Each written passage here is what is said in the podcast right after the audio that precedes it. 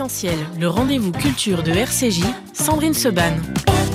Et ce matin dans Essentiel, nous avons le plaisir de recevoir Joël Dicker. Joël, bonjour. Bonjour. Comment ça va, Joël? Ça va, merci à vous. Eh bien, on est ravis de vous retrouver pour votre nouveau roman, L'affaire Aleska Sanders. Ça vient de sortir aux éditions Rosie et Wolf. Joël Dicker, ce qui est toujours le plus compliqué avec vous, c'est comment on va parler ensemble d'un livre pendant une heure, sans révéler grosso modo plus loin que la page 4 ou 5, c'est ça? Oui, ouais, c'est le défi. C'est le défi. eh bien, écoutez, défi relevé, sachant qu'il y a 574 pages.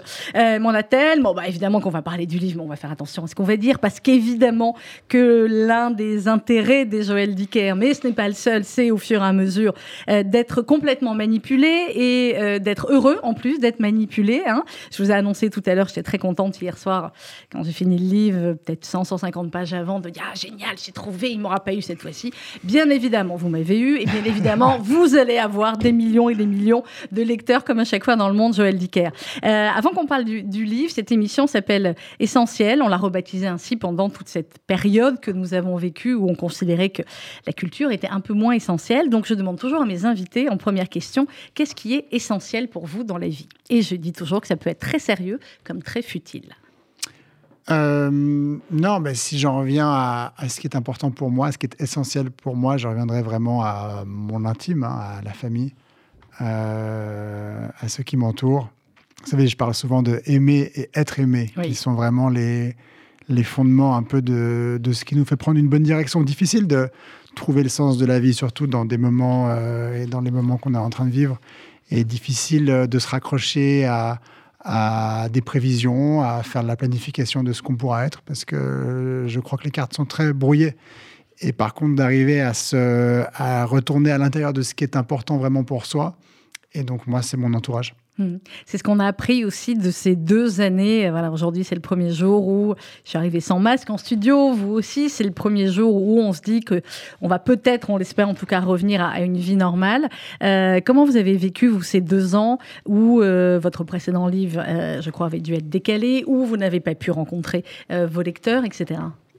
Je peux, je peux pas me plaindre parce que ça a été deux ans très difficiles pour énormément de gens qui mmh. ont été enfermés chez eux, qui ont vu leur commerce qui ont été fermés, qui ont eu des années euh, euh, des moments très difficiles économiquement, personnellement, euh, un isolement terrible.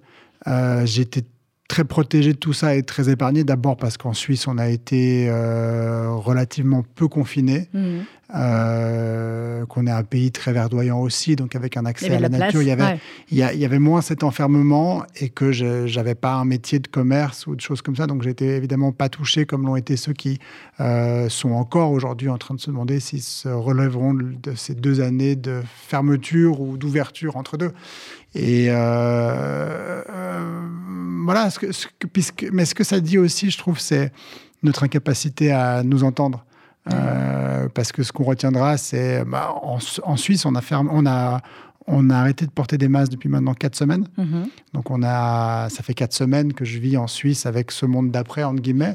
Et c'est assez extraordinaire de voir à quel point les gens sont résilient et immédiatement capable d'oublier les mesures, le lavage des mains, le masque et on s'embrasse. Et ce qui a, ce qui a de beau, c'est que c'est qu'on est capable d'aller vers l'avant, mais ça on le sait. Oui. On est capable de se relever.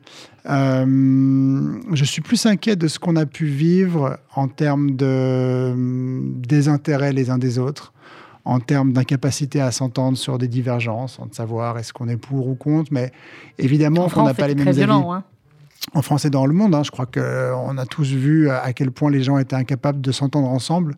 Et c'est ce qui me marquera le plus, et c'est ce que je retiens de ça, au fond, cette, euh, qui est une inquiétude plutôt de se dire, mais à quel point vraiment est-ce qu'on n'est pas capable de s'écouter de se comprendre, surtout et même quand on n'est pas d'accord ensemble. Et ça, c'est important. Alors, Joël Dicker, euh, là, c'est reparti, je vais dire, comme euh, de, plus belle. Vous avez une tournée absolument incroyable euh, qui a démarré en Suisse, en France et en Belgique. Je vois, je ne sais pas là, une trentaine, une quarantaine de, dates. Évidemment que pour un écrivain, c'est le, moment ultime, c'est le moment qu'on attend quand on a, quand on a passé des mois, voire, je ne sais pas combien de temps vous mettez pour écrire un, une somme pareille, Joël Dicker, mais c'est le moment où on se dit, ça y est, je vais les voir, je vais avoir le ressenti de, de ce qui vont penser C'est un moment très particulier parce que euh, c'est pas l'aboutissement dans le sens où je fais vraiment une, une différence entre la fin du livre, c'est-à-dire le moment où j'ai terminé d'écrire mon livre et c'est fini. Ça veut dire que c'est la fin de quelque chose, c'est la fin de deux ans, parfois trois, pendant lesquels j'étais seul à seul avec mon texte et mon livre. Et puis c'est le début de quelque chose d'autre qui est ce moment où les lecteurs vont s'approprier ce livre qui n'est donc plus vraiment à moi. Et ça, c'est ça, c'est quelque chose d'assez particulier, de très fort, parce qu'il faut que j'accepte que euh, les gens vont l'interpréter. Hmm. Les gens vont en faire ce qu'ils veulent. Hein. Les gens vont imaginer les personnages, les décors, vont, vont créer leur livre à l'intérieur de leur tête. C'est la force de la littérature. Hein. C'est qu'il n'y a pas un livre, il y a des livres. Il y a autant de livres que de, que de lecteurs. que de lecteurs. Et, et c'est ça qui me plaît. Et en même temps, ça veut dire que pendant euh, ce moment-là où je vais dans les librairies, je suis un accompagnant de mon, mon, livre, mais je suis vraiment là à la disposition des lecteurs qui viennent et qui m'en parlent. Et ça me plaît beaucoup parce que des fois, ils viennent, ils me disent, mais alors, moi, je l'ai imaginé comme ça. Est-ce que c'est vrai? Mais alors, du bah, si vous l'avez imaginé comme ça, c'est que c'est comme ça. C'est que c'est vrai pour Il n'y a pas de vérité. Mais et, c'est ça que j'aime bien. Mais en même temps, il y a eu l'adaptation euh, télévisuelle géniale de, de euh, La vérité sur l'affaire Harry Kéber. Euh, et vous, à ce moment-là, est-ce que quand on décide, quand on accepte que notre livre soit adapté, on se dit pas, bah, effectivement, là, du coup, ça va enlever une partie à chaque lecteur pour projeter autre chose? Non, parce que je me mets moi dans la position du lecteur que je suis et j'ai vu des livres adapter des livres que j'aimais, que j'ai vu adaptés en série ou surtout au cinéma. Et j'ai toujours été capable, en allant le faire, en allant voir ce film, de me dire, bah, je m'attends pas à voir le livre. Je m'attends, je suis curieux. chose. Bah, je suis curieux de voir comment le livre a été transcrit, comment ça a été adapté. Et, c'est ce que je dis aussi. Hein. Des, fois, on me dit, mais je vais voir la série, est-ce que je vais avoir les mêmes émotions que quand j'ai lu le livre? Et je dis, bah, évidemment que pas. C'est autre euh, chose. livre, c'est un livre. C'est comme si vous allez, euh, si vous demandez un steak en espérant que ça a un goût de poisson. c'est pas la même chose. Et il faut y aller en étant conscient que c'est pas la même chose. Bon, c'était pas la même chose, mais c'était génial. C'était par Jean-Jacques Hano avec Patrick Dempsey dans le rôle principal. Euh, rien que ça. Alors, l'affaire Alaska Sander, Joël Dicker, histoire que je dise pas trop de bêtises sur là où je pourrais aller. Bah, c'est vous qui allez faire le pitch. Allez, c'est parti. Alors, c'est parti. Alaska Nous sommes à Mount Pleasant. En 1999. Alaska Sender, c'est une jeune femme de 22 ans qui vient d'une ville moyenne du Massachusetts, qui euh, a une carrière d'actrice qui commence à pointer. Elle a mmh. fait des castings, elle a eu quelques, quelques touches. Euh, il se pourrait que ça marche pour elle. Et on imagine, et c'est ce qu'elle imagine, que la prochaine étape de sa vie se passera à Los Angeles, à New York, euh, à débuter cette carrière qui est prometteuse. Mais voilà que, pour une raison qu'on ignore, elle va se retrouver dans une petite ville du New Hampshire, Mount Pleasant, dans laquelle elle va trouver un boulot dans une station-service. Et après quelques mois de vie à Mount Pleasant, elle est, un matin d'avril 99, retrouvée assassinée au bord d'un lac. C'est le sergent de police Perry Gallowwood qui va mener cette enquête. Qu'on connaît, forcément. Qu'on connaît, qu'on va connaître ensuite, mais qu'on connaît de la vérité sur l'affaire Harry, Harry et qui va mener l'enquête. Les preuves accablantes vont, vont accabler un meurtrier, quelqu'un va avouer, et on va se rendre compte, 11 ans après, que euh, ce n'était bah, pas exactement ça. Et 11 ans après, on est en 2010, on est juste après un livre d'un écrivain devenu connu, Marcus Goldman, qui a écrit un livre qui s'appelle La vérité sur l'affaire Harry Kéber. Le livre vient de paraître. Et euh, Marcus et Perry, donc, pour ceux qui ont lu Harry Kéber, ont enquêté ensemble, ont découvert euh, toute la vérité sur mm. Harry Kéber. Et ils vont se retrouver les deux à enquêter sur cette nouvelle affaire, puisqu'ils vont devoir retourner dans le passé, retourner dans la petite ville et retourner dans le passé et découvrir ce qui s'est réellement euh, produit en 99. Donc le livre est fait d'aller-retour. C'est Marcus Goldman. On vous pose tellement la question, Joël Dicker, que j'essaye à chaque fois de trouver des questions un peu plus originales, mais on est dans une mise en abîme, de mise en abîme, de mise en abîme, on est d'accord oui, en partie. Bah oui, évidemment. Bah, en partie, parce que c'est là où vous êtes très fort. non, mais euh, pour le rappel, ce personnage de Marcus Goldman, qui, que, que j'ai imaginé en 2010 hein, pour euh, Harry Kéber, paru en 2012. Euh, mais je viens au rapport de l'écriture parce qu'il faut se pencher sur le moment où on a conçu le personnage et pas le moment où mm. le livre paraît. Et quand je conçois ce personnage de Marcus, euh, moi-même, j'écris des livres que personne ne veut lire, pas édités. Euh, j'en ai écrit plusieurs. Harry Kéber est le sixième, donc je me dis, il n'y a pas de raison que celui-là soit plus lu que les autres. Et euh, en voulant créer un personnage, en voulant créer cet, écrivain, je me dis, ben, je ne vais pas avoir un écrivain comme moi qui a 25 ans, qui écrit des livres que personne ne veut lire. Je vais écrire un personnage qui est l'anti-moi, qui a un succès immédiat. Et donc, quand Harry Kéber sort, euh, évidemment qu'il y a ce Marcus euh, qui a 27 ans ou 28 ans, et puis qui a un succès immédiat. Et quand Harry Kéber sort et qu'il y a le succès du livre, la comparaison est, impossible à ne pas faire. Et, maintenant que je reprends ce personnage dix ans après, euh, évidemment que j'en joue un peu parce que ça fait dix ans qu'on me dit mais est-ce que c'est vous, Marcus, c'est bah vous et, et, évidemment qu'il y a forcément de moi dans tous les personnages. on va pas reprendre Flaubert, Madame Bovary, c'était lui, c'est moi, voilà. Mais, ça. mais en même temps, je me sens, je me sens distant de ce personnage, ne serait-ce que parce que je revendique de faire de la fiction. Pas pour dire que je fais de la fiction, parce que moi, c'est mon plaisir. Mon mm. plaisir, moi, quand j'écris, c'est justement de ne pas être dans ma réalité et d'être dans une autre, réalité, qui est celle du lecteur. Alors, une autre réalité que vous décrivez si bien, parce que comme à chaque fois dans vos livres, Joël Dicker, on a l'impression vraiment d'être complètement plongé dans cette petite ville euh, des, États-Unis, qui donne envie par moments, d'ailleurs même, parce qu'ils ont l'air, bon, avant qu'il y ait évidemment des meurtres, hein, plutôt euh, heureux. Euh, c'est cette, comment dire, cette ambiance que vous arrivez si bien à créer. Elle vient des livres que vous l'avez lu beaucoup, elle vient de ce que vous connaissez, vous, de ce que vous avez été aux États-Unis. Comment vous les, comment vous les fabriquez? Avant qu'on parle des personnages, comment vous fabriquez les ambiances? La réponse, elle est double, parce que cette ambiance particulière des États-Unis, du New Hampshire, de la côte Est, euh, je raconte quelque chose que je connais très bien. Je raconte quelque chose que je connais bien parce que j'ai passé euh, tous mes étés enfants euh, dans ces bleds, dans ces petites villes. Et donc j'ai vraiment une facilité de narration parce que je raconte une histoire comme on raconterait des vacances avec cette même envie de partager des lieux que je connais bien, mais surtout mm. des lieux qui sont très beaux. C'est toutes des petites villes, la nature est là, euh, c'est calme, c'est beau. Après, une ambiance, je trouve, et ça c'est personnel, hein, chaque, euh, chaque auteur a sa façon de faire. Pour moi, c'est important quand le, que le lecteur se sente bien dans le livre. Mm. On est dans un monde où on se sent suffisamment pas bien dans notre réalité pour pas en ajouter encore avec un livre. Et je trouve qu'un livre, justement, doit offrir ça. Peu importe ce qui se passe dedans, et même s'il y a un meurtre, et même s'il y a des moments là, c'est pas que tout est beau et tout est, euh, il n'y a pas du soleil tous les jours. Non, mais c'est jamais oppressant. Mais l'idée d'être dans, dans, une atmosphère, où on a envie de retourner, c'est hyper important pour moi parce que en tant que lecteur, j'ai envie de ça. J'ai envie d'être dans un moment où je me sens bien. C'est ce que vous dites, vous dites jusqu'au jusqu'au meurtre d'Alaska Sanders, Mount Pleasant n'était que douceur de vivre et sérénité, une charmante bourgade à la frontière avec le Maine, à deux heures de route euh, du Canada, entourée de la forêt nationale de White Mountain. Oui, mais vous savez, c'est un truc que les auteurs anglais, je pense à Sir Conan Doyle, euh, Agatha Christie aussi, en général, dans leurs romans, c'est des polars, mais il y a des crimes, mais on est toujours dans des ambiances sympathiques, jolies, les endroits sont beaux, les gens ont des moyens, euh, c'est des cottages, c'est des manoirs.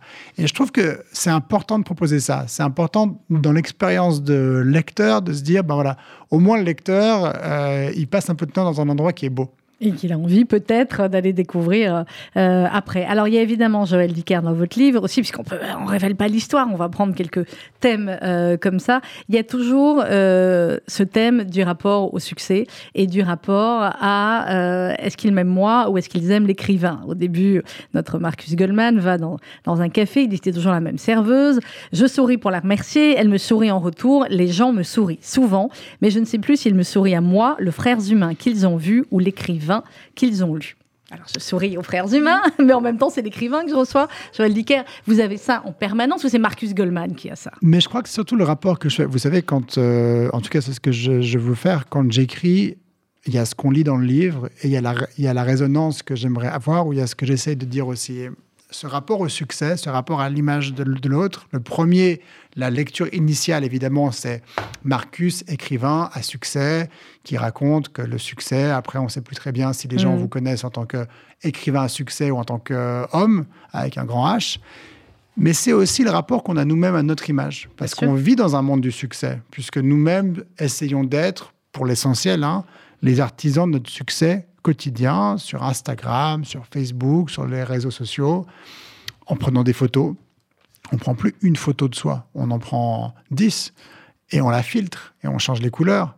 Et, même, et même quand c'est un paysage, hein, quand on prend une photo de paysage parce qu'on est on est dehors et qu'on voit un paysage et qu'on se va vouloir l'améliorer. On va l'améliorer, alors qu'on a aujourd'hui des téléphones, puisqu'on fait plus de photos que sur notre téléphone, qui ont des lentilles absolument incroyables, avec une résolution complètement incroyable. Il n'y a pas de raison de vouloir changer cette image. C'est pas que le rendu est pas exactement ce qu'on a vu parce qu'on a un, on a un vieil objectif ou je sais pas quoi. On est dans l'amélioration constante. On est dans mm. la représentation constante. On est dans la recherche du succès tout le temps, Des likes. en permanence, du like. Et le succès, qu'est-ce que c'est? C'est la validation de soi-même par les autres. Hmm. Et c'est un, un processus qui est dangereux parce que il est, il est compris et il est acceptable, je trouve, quand il s'agit de quelque chose qui n'est pas directement vous, parce que vous êtes euh, artiste, euh, musicien, peintre, euh, écrivain, euh, et, que, et que vous êtes en train de, de, de- de faire quelque chose, de, de, vous avez votre art, ou footballeur, ou sportif, euh, ou journaliste, ou peu importe, mais il y a, il y a un rapport pas à ce que vous êtes, mais d'abord à ce que vous faites. Et on a complètement biaisé ce rapport au, au succès, puisque aujourd'hui, le succès, c'est les influenceurs qui se promènent sur Internet en raison. disant euh, Bonjour, voilà, euh, je porte cette nouvelle tenue, je sais pas quoi. Je ne suis pas en train de les attaquer eux, j'attaque le système Ouais. qui fait qu'on Le oublie un système peu. qui a permis que. on, voilà. ou- on ou- on oublie un peu euh, une partie de ces valeurs qui devrait être la construction de quelque chose. Qu'est-ce qu'on construit? Et c'est la question que je me pose souvent. Qu'est-ce qu'on construit aujourd'hui? Vous, vous construisez une œuvre, Joël Dicker. non, mais sans prétention, parce que le divertissement, et je me mets dans le divertissement, est, est quelque chose qui peut, qui amène quelque chose, parce qu'on on a besoin de divertissement. Donc, il n'y a pas besoin non plus d'être forc- forcément que dans des choses très philosophiques ou très profondes, mais l'idée de qu'est-ce qu'on fait exactement, qu'est-ce qu'on envoie, quel message on donne, qu'est-ce qu'on construit, qu'est-ce qu'on qu'est-ce qu'on essaye de faire, est, est une question qu'on se pose de moins en moins au profit de euh, qui m'aime, euh, combien de likes, euh, comment je me montre, qu'est-ce que je raconte. Est-ce que vous vous dites pas, Joël Dicker, que vous êtes, quand on vous connaît, quand on vous écoute parler en interview, quand on vous écoute vraiment, vous êtes beaucoup plus profond que parfois l'image que certains ont de vous parce que, pas victime du succès, mais on va dire, Joël Dicker voilà, fait 12 millions d'exemplaires vendus dans le monde, alors que vous êtes totalement autre chose.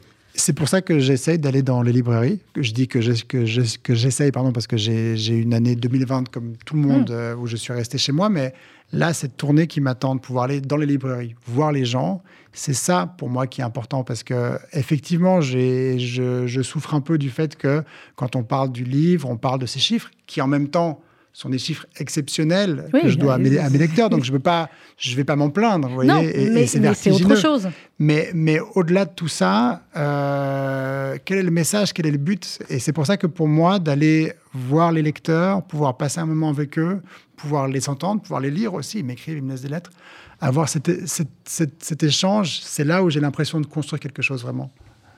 On va marquer une toute petite pause musicale. Joël Dicker, on va se retrouver juste après, toujours avec vous. On parle de l'affaire Alaska Sanders et c'est aux éditions Rosie et Wolf. C'est votre toute nouvelle maison d'édition. Joël, Mhm, c'est vous qui l'avez créée. On en dira un mot également. Euh, juste après, pour l'heure, c'est Daniel Lévy sur RCJ. Daniel Lévy qui sera avec nous le 22 mars pour le dîner euh, caritatif du FSJ au pavillon d'Armenonville, réservé très vite. Il y aura de nombreux écrivains, malheureusement pas Joël qui est en tournée, mais peut-être une autre fois. Euh, et vous réservez au 01 42 17 10 08.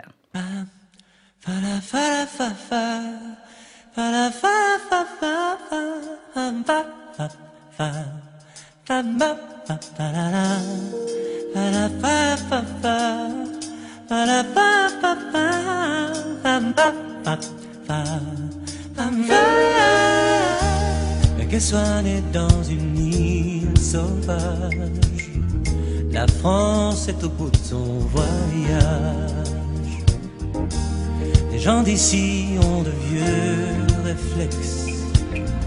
Les gens d'ailleurs, ça les complexe. La nuit, elle joue des tumbas. Dans le quartier, on la montre du doigt, oui, mais elle est le soleil, elle est la musique.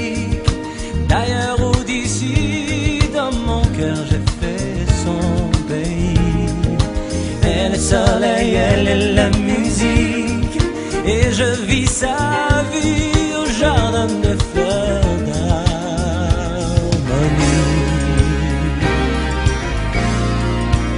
Oh,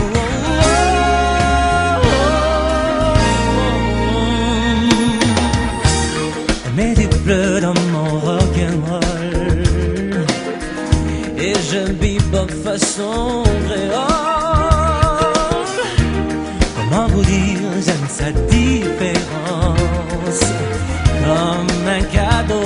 une seconde chance Oh mais j'entends dans notre dos Des slogans qui me font froid sur la peau Oui mais elle soleil, elle est la musique. D'ailleurs cœur, j'ai fait son pays. Elle soleil, elle est la musique, et je vis sa vie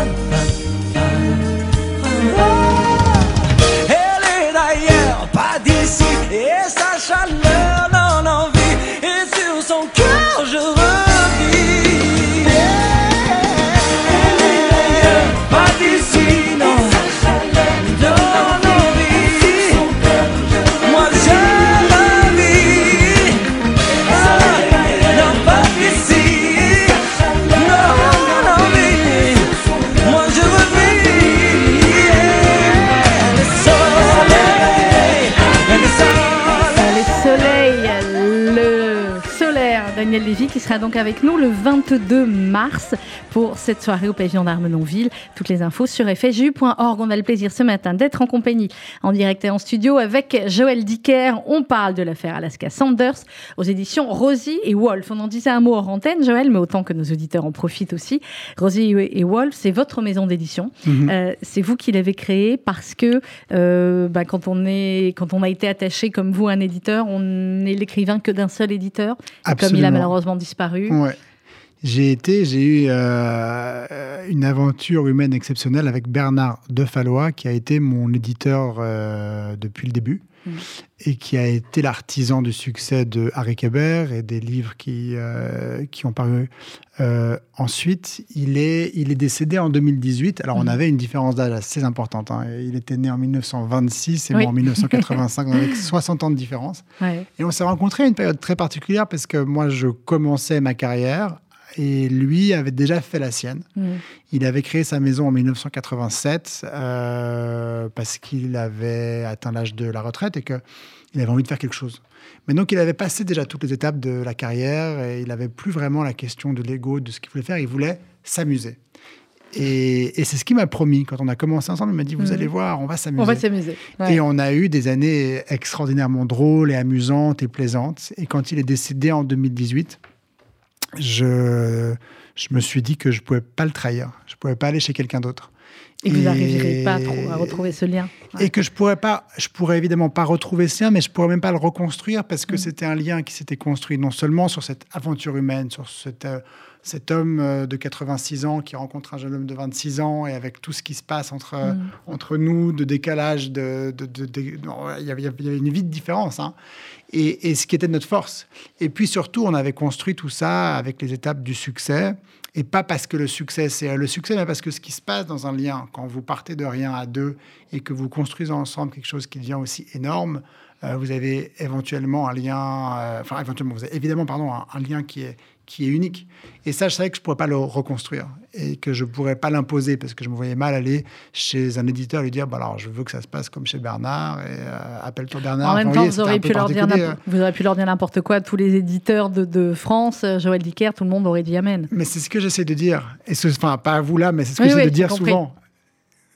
Ce que je cherchais, c'est quelque chose qui ne se contractualise pas.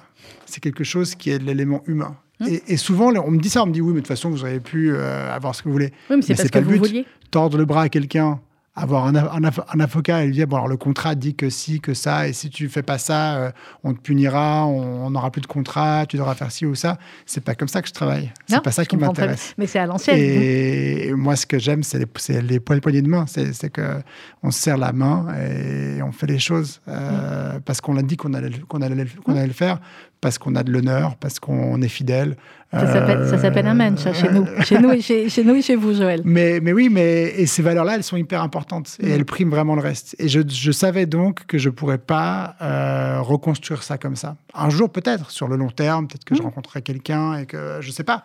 Euh, mais aujourd'hui, je pouvais pas le faire. Et donc, j'ai décidé de créer ma maison, qui est une maison d'édi- d'édition pardon, qui est, qui est vraiment basée sur euh, la continuité, sur ce que Bernard et moi avions fait ensemble, c'est-à-dire euh, le plaisir surtout. hein. Il faut qu'il y ait cet élément Le- de plaisir qui, ouais. qui soit là toujours. Le plaisir de découvrir le livre et de tourner les pages et de pas dormir ou de dormir très tard.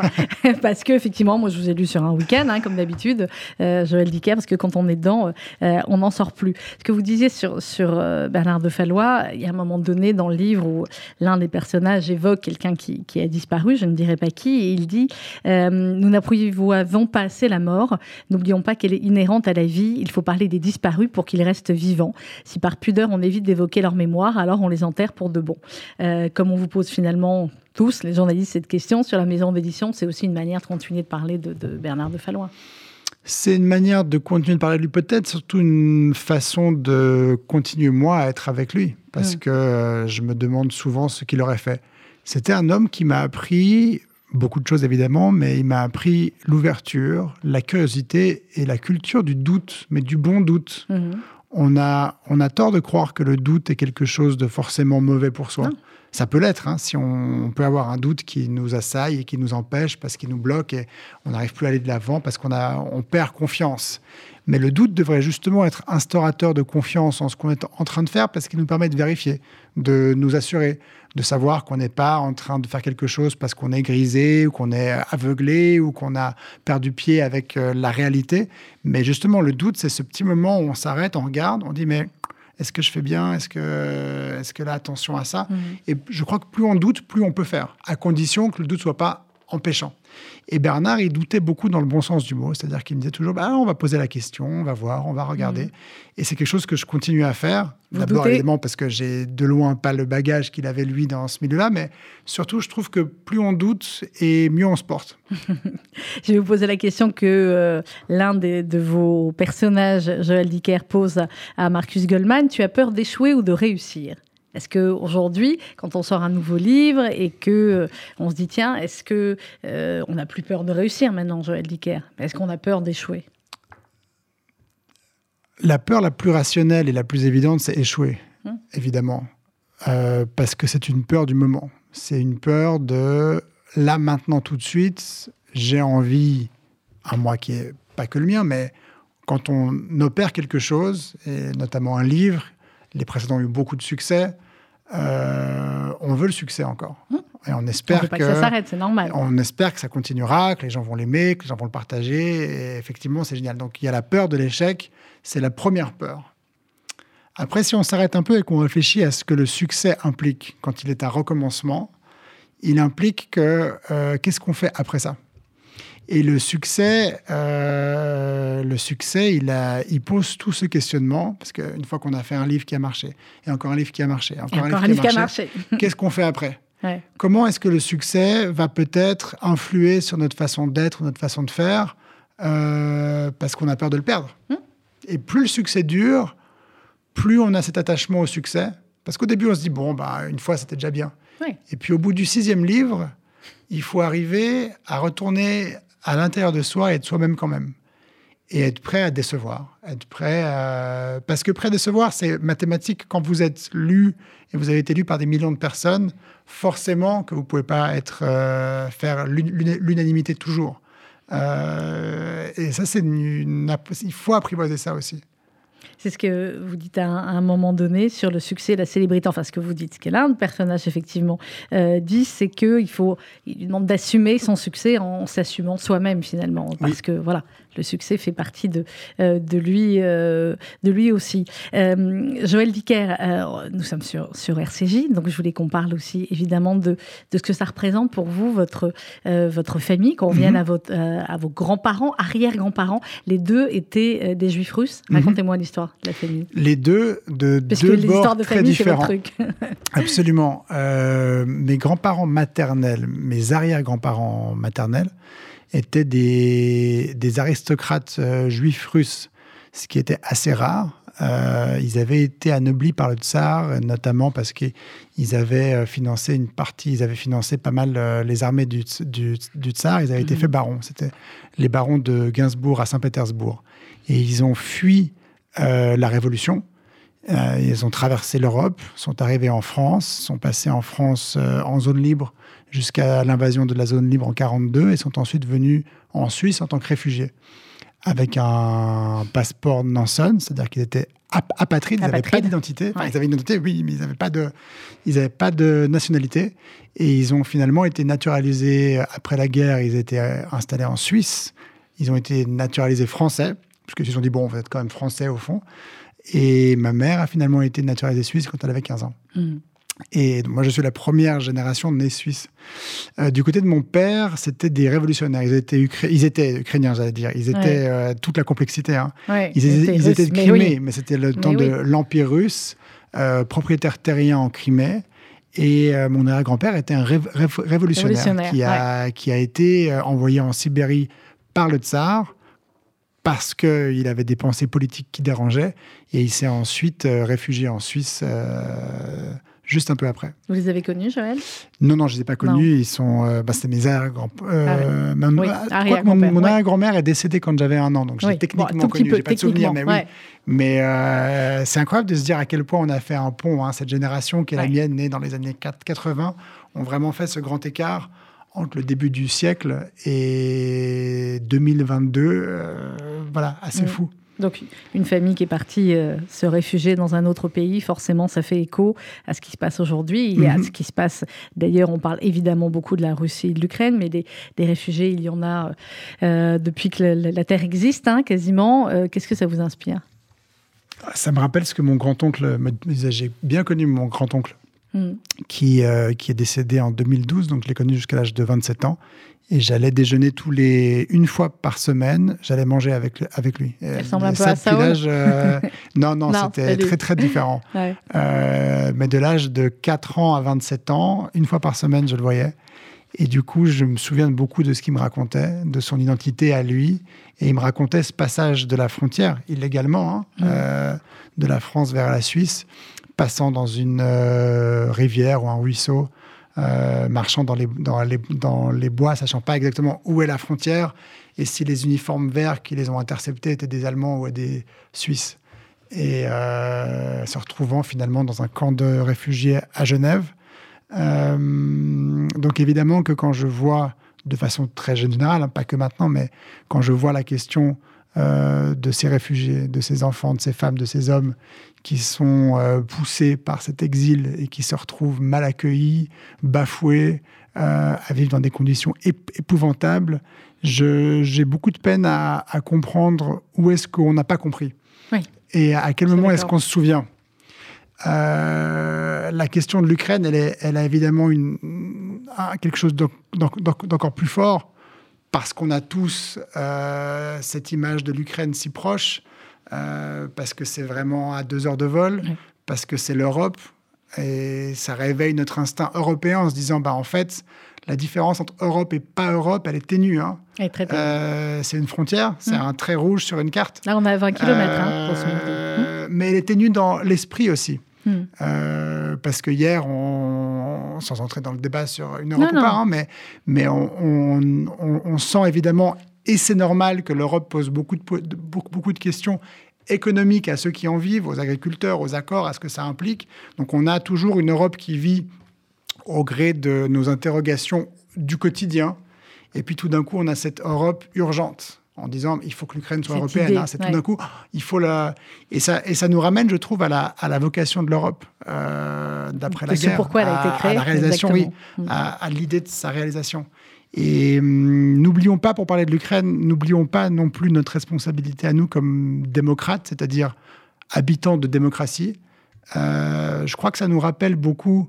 On pourra en parler des heures. Hein, oui, oui, bien sûr, c'est pas le sujet. Mais, mais, je voulais juste dire que, euh, oublions pas ce qu'on vient de voir. On vient de voir un pays démocratique envahi par un pays, euh, par un pays autoritaire où la décision d'un homme provoque cette invasion et ça nous rappelle à quel point la démocratie est fragile. Et, à quel point la, démocratie n'est pas faite par nos gouvernants, mais faite par nous qui votons. Et euh, on est appelé à voter, euh, vous êtes appelé, est à, voter, très prochainement. et n'oublions pas qu'à chaque fois qu'on vote mal parce qu'on n'est pas intéressé ou qu'on ne vote pas, on crache, on crache au visage de tous ceux qui sont morts pour qu'on soit libre aujourd'hui.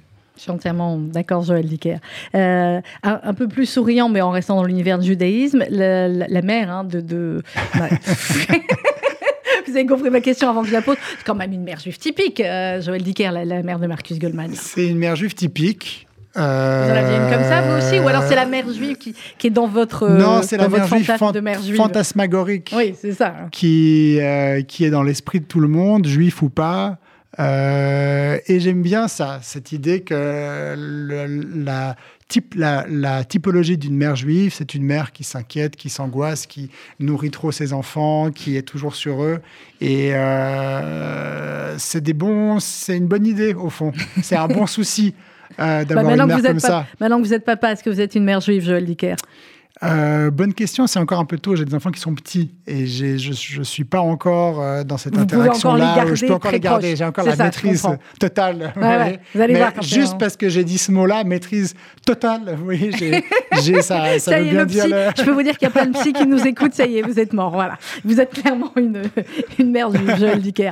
Euh, à chaque fois qu'on lit vos livres, et là encore plus Alaska Sanders, euh, on s'accroche parce qu'il y a plein de pistes, évidemment, il y y a des pistes, il y a des fausses pistes, vous vous beaucoup euh, à cela, mais à chaque fois, on se dit, mais comment il fait? Et il me semble avoir lu dans une interview que vous faites pas de plan. C'est pas possible de pas faire de plan, Mais si, c'est pas une prouesse. je ouais, ne quand le même. dis pas pour qu'on me Même nous, oh, on a à la limite le lecteur de faire un plan à un moment donné. Non, parce que l'idée, c'est d'être vraiment libre. Euh, et j'ai la sensation, le sentiment que le plan est empêchant, en tout cas pour moi, hein. Euh, que si je commençais par faire un plan, je me concentrerais euh, vraiment à, à faire les étapes du plan, début, milieu, fin, qu'est-ce qui se passe, et d'être dans quelque chose de très contrôlé, alors que c'est justement ce que je veux pas. Moi, j'ai envie de me dire, mais qu'est-ce qui se passe? Où est-ce que je peux aller? Comment aller encore plus loin? Comment ouvrir une porte et une autre? Et ça, selon moi, ça peut se faire que parce que j'ai pas de plan et parce que je me perds beaucoup. Alors, c'est très laborieux. Euh, parce que je me perds beaucoup, j'efface beaucoup, je reprends Ouais. beaucoup, parce que je ne trouve, je comprends la piste que parce que j'ai trouvé deux fausses pistes avant, euh, dont je me dis mais c'est pas ça. Bon, alors c'est ça, non c'est pas ça. Donc finalement si c'est ni ça ni ça, alors c'est ça. Bon, vous vous Mais veut arnaquez vous-même que- aussi, quoi. C'est rassurant. Mais c'est plaisant parce que c'est possible. Oui, bah évidemment que c'est possible. Alors, euh, il est beaucoup question aussi, euh, Joël Dicker, dans, dans euh, l'affaire Alaska Sanders, des apparences. Je ne vais pas en dire plus, mais on n'est jamais ce qu'on renvoie, ou en Mhm. tout cas ce que les autres croient, aussi bien euh, vis-à-vis de, la, de la famille que vis-à-vis des amis. Et vous dites à un moment donné, l'apparence, c'est le ciment de nos vies sociales, finalement. Oui, oui parce que il y a cette phrase, donc je sais pas si je l'aime ou pas, qui dit il est poli d'être gay.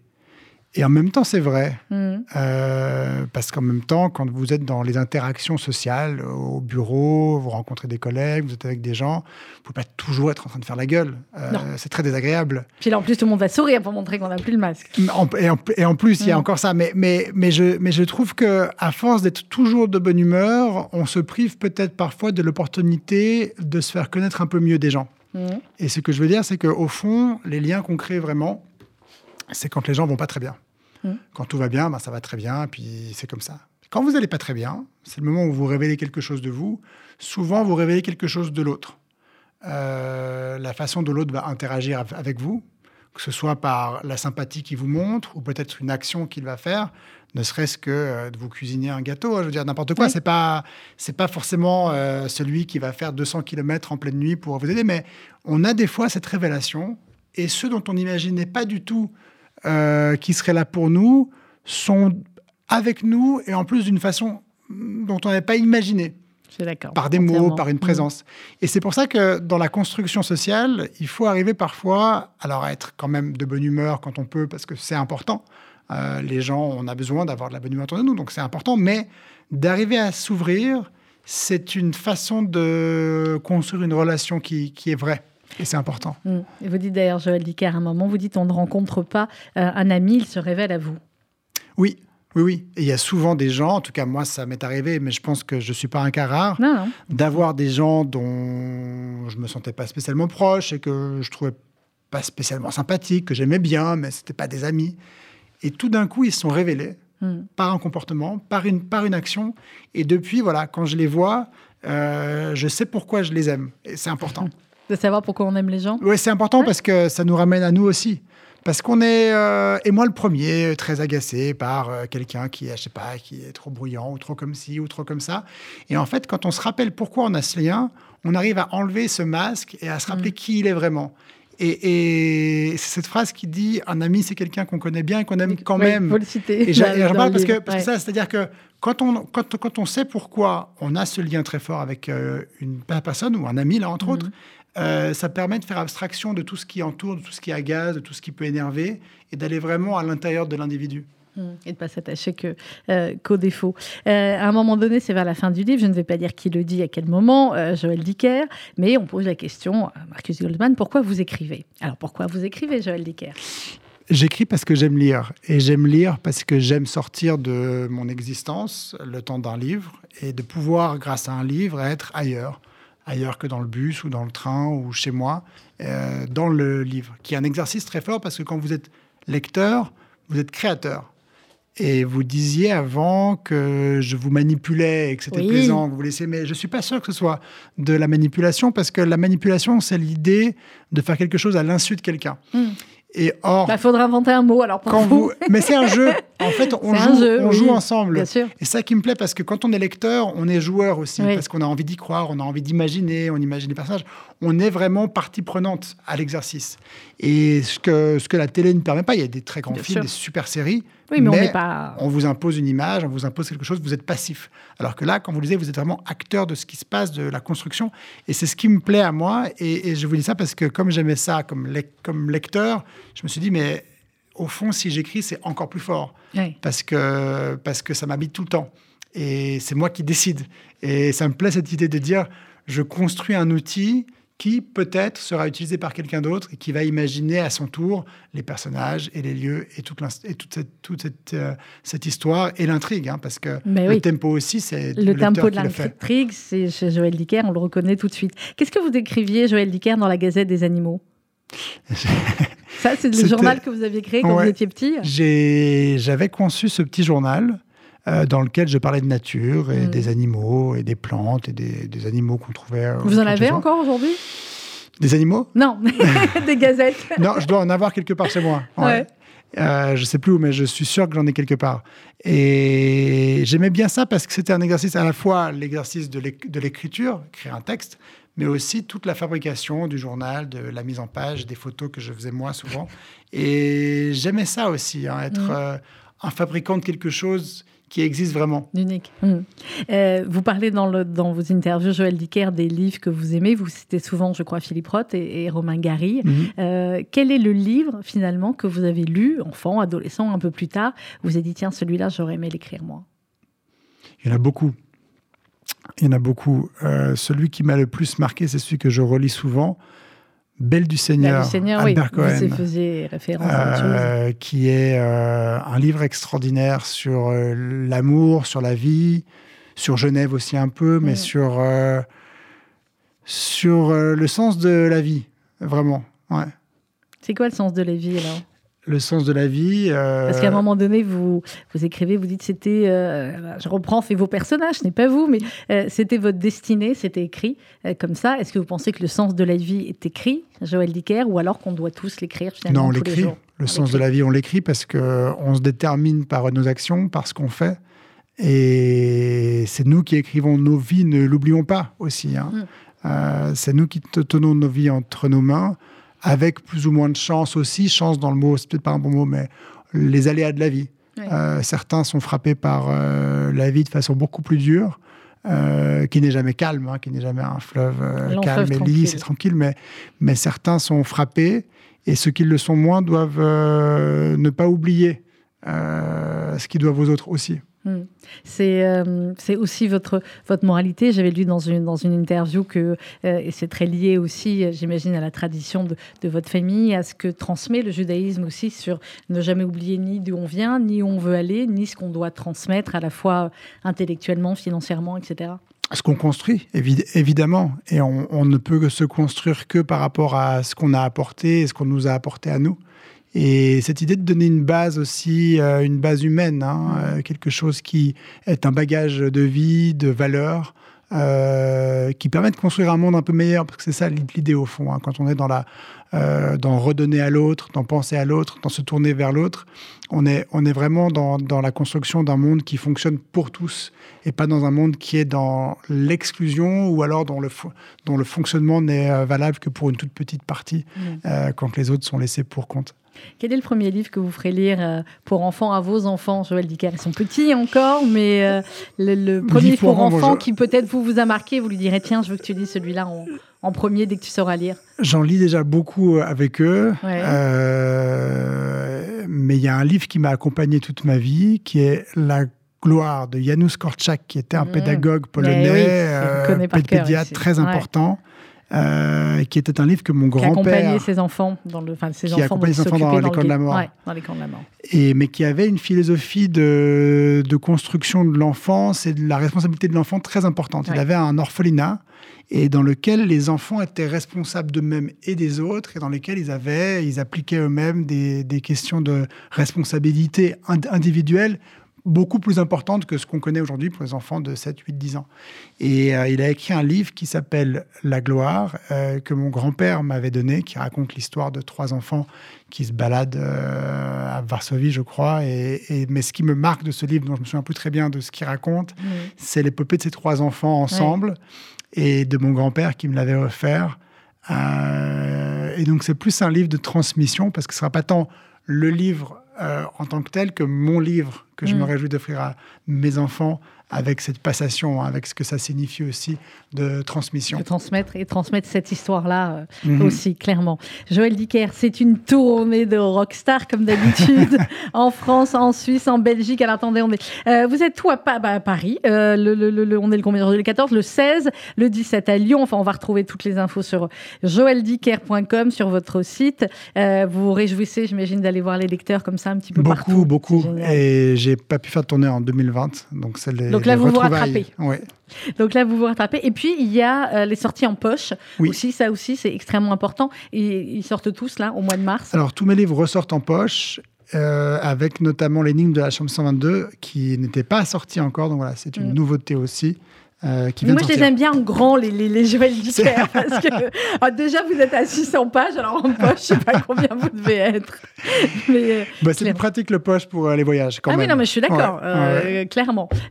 clairement. Joël Dicker, l'affaire Alaska Sanders, ça vient de sortir aux éditions Rosier et Wolf. Le suivant, Joël Dicker, on en est où? Il est où le Il est nulle part encore, il est dans ma tête, avec un, pas de plan et rien, donc je ne sais pas. C'est ça qui me plaît, justement. Alors, qu'est-ce qui vient d'abord? L'histoire, les personnages? Quand j'ai des chanteurs, je leur dis qu'est-ce qui vient d'abord Les paroles ou la musique?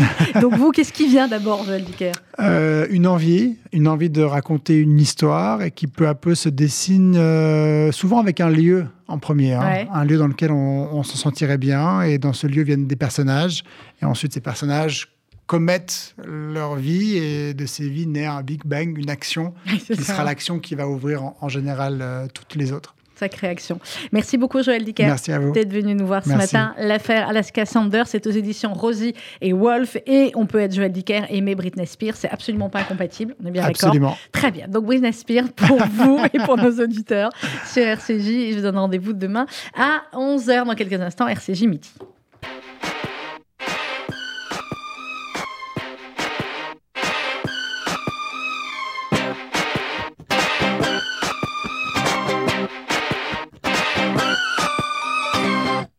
But can't you see?